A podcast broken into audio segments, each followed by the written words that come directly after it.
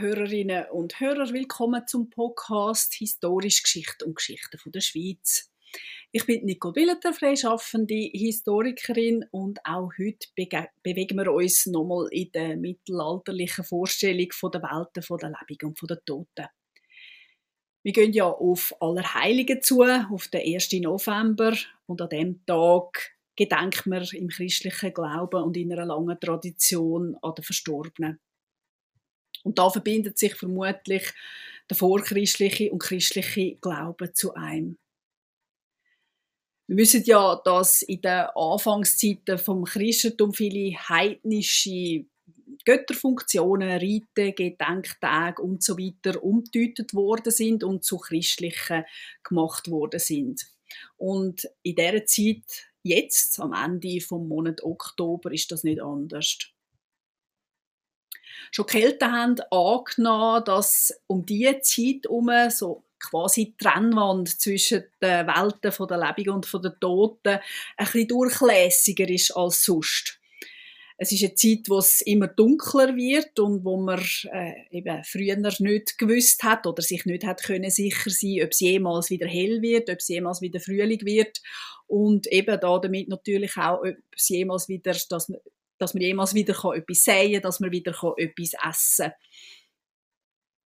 Und ähm, da ist es offenbar dann klar gewesen, dass es eben die Geister der Verstorbenen möglicherweise in der Hand hat, hat an den Leuten schaden. Die sind eben nicht immer allen Lebenden wohlgesinnt und dass man sie vielleicht auch ein bisschen muss besänftigen Oder im besten Fall, dass man diesen Verstorbenen eben auch den Zugang in die Welt der Lebenden verunmöglicht.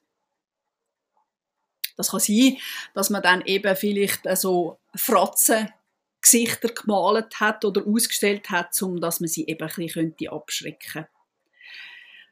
Das ist vielleicht ein Ursprung von diesen geschnitzten Kürbis, wo wir alle kennen, mit diesen Gesichtern wie von den USA, wo wir kennen. Ähm, das ist vermutlich alles aus keltischen Regionen übernommen worden, zum Beispiel eben von Irland und mit ihnen, also mit irischen Auswanderinnen und Auswanderern, in die sogenannte neue Welt mitgenommen worden. Der Begriff von dem ganz bestimmten Viertig ist auch ein bisschen weniger gespässig, wenn man ihn ein bisschen auseinander nimmt. Es ist nämlich All Hallows Eve, also der Vorabend von aller Heiligen und aus dem wird dann schlussendlich Halloween, wo wir alle kennen, also aus, mindestens aus Filmen von Hollywood oder aus TV-Serien, die aus äh, den USA kommen. Das ist auch ein Brauch, eben, wo es nicht nur um Fratzen und Verkleiden und Ähnliches geht, sondern äh, an Halloween oder eben All Hallows Eve geht es auch immer darum, dass man mit Licht geschaffen hat. Es ist auch in der Schweiz eine Zeit, wo man eben ähm, zur Abschreckung und eben zum sich selber wahrscheinlich auch ein bisschen trösten ähm, mit leichter äh, Traditionen arbeitet. Sie kennen vermutlich die vielen Lichtgebrüche, die jetzt da anstehen und wo dort ihren Anfang nehmen. Ein alter Brauch sind da zum Beispiel die Rebenlichtli-Traditionen, die Sie vermutlich kennen. Auch da kann man auf frühere Zeiten zurückgreifen. Dann wie der Kürbis sind die Reben da verbreitet und aus ihnen kann man Lichter gestalten. Damit das Licht in diesen ähm, kleinen Reben ein bisschen heller leuchtet, kann man die violetten Schälferen abschälen von diesen Reben und man hat dann noch das weiße Fleisch übrig. Und wenn man dann die Reben aushöhlt und eine Kerze reinstellt, dann sieht man durch das weiße Fleisch relativ viel Helligkeit. Praktisch ist auch, dass die Kerze vor dem Wind geschützt ist.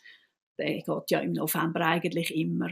Und sie ist im Gegensatz jetzt zum Kürbis auch ein bisschen handlicher. Man kann die tatsächlich auch mit umtragen. Und um gegen eben die dunkleren Zeiten anzukämpfen, hat man vermutlich angefangen, eben gemeinsam so fest zu feiern, ähm, wo sich eben meistens um Lichter gedreht haben.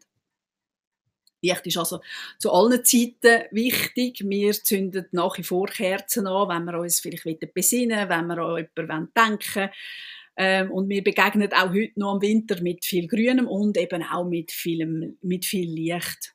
Und in den katholischen Kirchen brennen noch immer die sogenannten ewigen Lichter. Und zudem, also zum Letzten, möchte ich Ihnen noch gerne eine Geschichte erzählen, die sehr gut zu unserem Thema von der letzten zwei Episoden und zu der passt. Wir sind wieder mal im Kanton Gloris und dazu mal, und da geht es jetzt darum, wie die heutige Welt mit der vom Mittelalter umgeht. Es ist also der 17. Juli 1357. Der Konrad Müller von Niederurne erschlägt den Heini Stucki. Wir wissen nichts über die genauen Umstände über den Totschlag. Wir haben keine Ahnung, wie die Männer zueinander stehen, äh, was passiert. wir wissen nur eben so quasi, ähm, der Konrad Müller erschlägt den Heini Stucki. Was wir aber wissen, weil das zieht ganz lange Kreise, ist, dass der Übeltäter zu etwas ganz Wichtigem verurteilt wird. Er ist dazu verurteilt worden, dass er für die Seele für, von dem Mann, den er eben umgebracht hat, in der Kille von Mullis, ein ewiges Licht muss spenden. Das heißt, er muss Kosten fürs Öl, wo eben die Lampe damit brennt, übernehmen.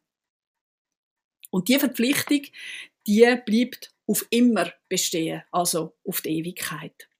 Und zu dem Aspekt kommen wir dann noch. In dieser Verurteilung sind ein paar Überlegungen drin, die sehr wichtig sind und im Mittelalter auch sinnvoll. Was man muss wissen ist, ein Totschlag ist dazu mal nicht etwas extrem Ungewöhnliches, beziehungsweise es passiert recht häufig und Strafen dafür sind relativ gering. Aber etwas ist sehr wichtig in der mittelalterlichen Denkweise. Der Täter hat sein Opfer mit seinem Tod überrascht. Das heißt, das Opfer hat überhaupt keine Zeit gehabt, sich eben auf die Ewigkeit vorzubereiten. Er kann nicht, hat nicht noch können beichten, er hat nicht noch können die letzte Ölung empfangen und so weiter. Und das ist im Grunde genommen ja ein schlechter Start für sie Jenseits. Das ist für die Seele, wo ja jetzt sofort ins führen muss, richtig schlimm und richtig unrecht. Und genau für das muss jetzt der Täter eigentlich büßen. Er muss es jetzt übernehmen, für sein Opfer zu sorgen, weil es hat ja eben auch keine Zeit gehabt, möglicherweise noch eben so eine Jenseitsvorsorge zu treffen, sich noch ein Seelgerät anzulegen, einen Schatz im Himmel, wie wir das gesehen haben in den letzten zwei Episoden. Der Täter wird aber nicht dazu verurteilt, dass er muss Messen lesen lassen. Das passiert ja vielleicht nur einmal pro Jahr oder vielleicht einmal pro Woche, sondern eben er muss das ewige Licht spenden für alle Ewigkeit zum Trost von der, für die Seele von seinem Opfer. In einer Abschrift aus dem Kirchenbuch heißt das in unserem Glarner Fall so. Item Kunert Müller von Niederurnen hat gesatzt durch Heini Stuckis, den er lieblos getan hat, soll Zeitwillen ein ewig Licht zu brennen, Tag und Nacht von Nussöl. So haben wir jetzt also die Verpflichtung.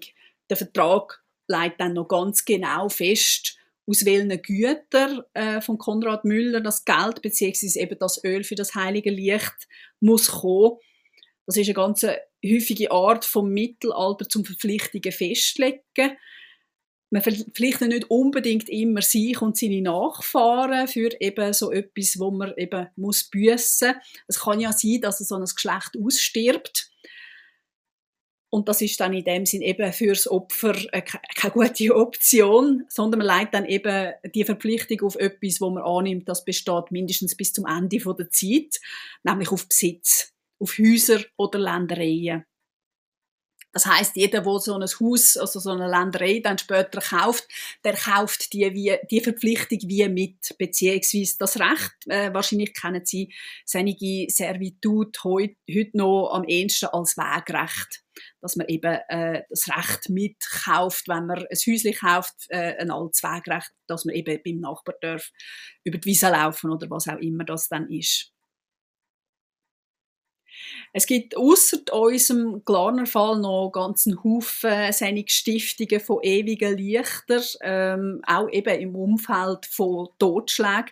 Das ist tatsächlich eben nicht ungewöhnlich. Und man hat zum Teil hoch komplizierte Urkunden verfasst, wenn ein solcher, äh, so ein Fall passiert ist, wie zum Beispiel im Gebiet von Bern. Am 10. November 1373 ist dort beurkundet, dass der Paulus von Steinibrunnen in Streit gekommen ist mit dem Hans von Niville und dabei ist der Hans erschlagen worden. Der Paulus von Steinibrunnen hat dann als Sühne ebenfalls müssen ein Ölnachtlicht an den Marienaltar in der Kirche stift, Burgdorf stiften. Das Licht hätte dann jede Nacht brennen, solange wie der Paulus am Leben ist. Und nach seinem Tod, so hat man das festgelegt, ist dann der Neffe von Paulus, der Erhard von Igliswil, ähm, dazu verpflichtet worden, das Licht zu spenden. Und diese Verpflichtung ist dann schließlich auf das Grundstück von dem Neffen übertragen worden. Wenn die Nachkommen das dann würden vernachlässigen, auch gegen das hat man vorgesorgt, dann hätten die Verantwortlichen von der Stadt Burgdorf das Recht, sich einfach ein Gut auszusuchen, wo dann eben die Verpflichtung wieder dafür stimmt.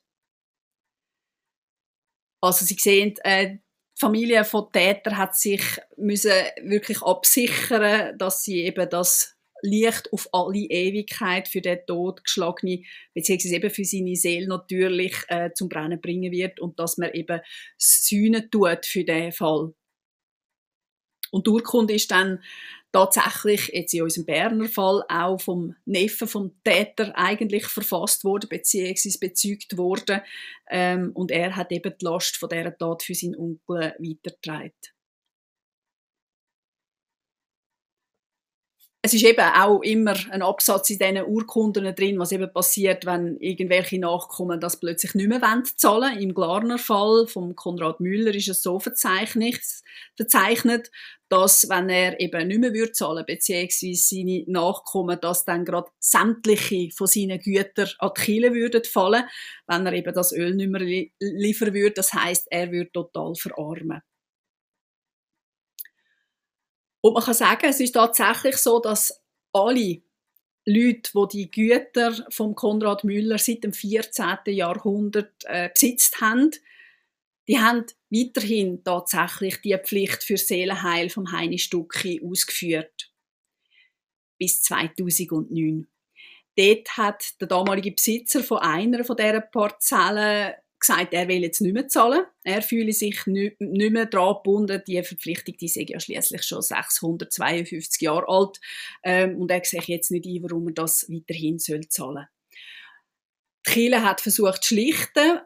Ähm, und das ist dann nicht gegangen. Und man hat sich dann schlussendlich vor Gericht wieder getroffen.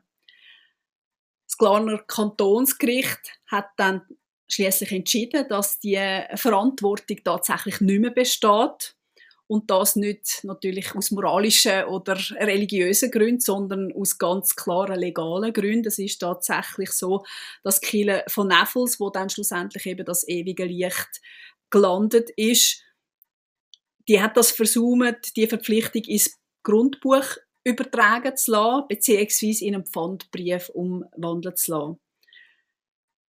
Das hätte man bei der Gründung vom Bundesstaat im 19. Jahrhundert machen sollen. Aber so kann ein Bürger im Grunde genommen natürlich nicht gezwungen werden, dass er eine Schuld übernimmt, wo aus der Zeit stammt vor der Gründung vom Bundesstaat. Es ist noch anzumerken, dass äh, die Kosten für das ewige Licht 70 Franken pro Jahr betragen und dass es nach dem Gerichtsbeschluss tatsächlich sehr viele Privatpersonen übernommen haben, weiterhin die Kosten zu tragen so das Ziel vom Heini Stucki weiterhin im Fegfeuer tröstet ist oder im besten Fall schon weitergezogen ist in den Himmel. Mit dem Happy End wünsche ich Ihnen eine gute Zeit und freue mich, wenn Sie in zwei Wochen die nächste Episode wieder abladen. Auf Wiedersehen.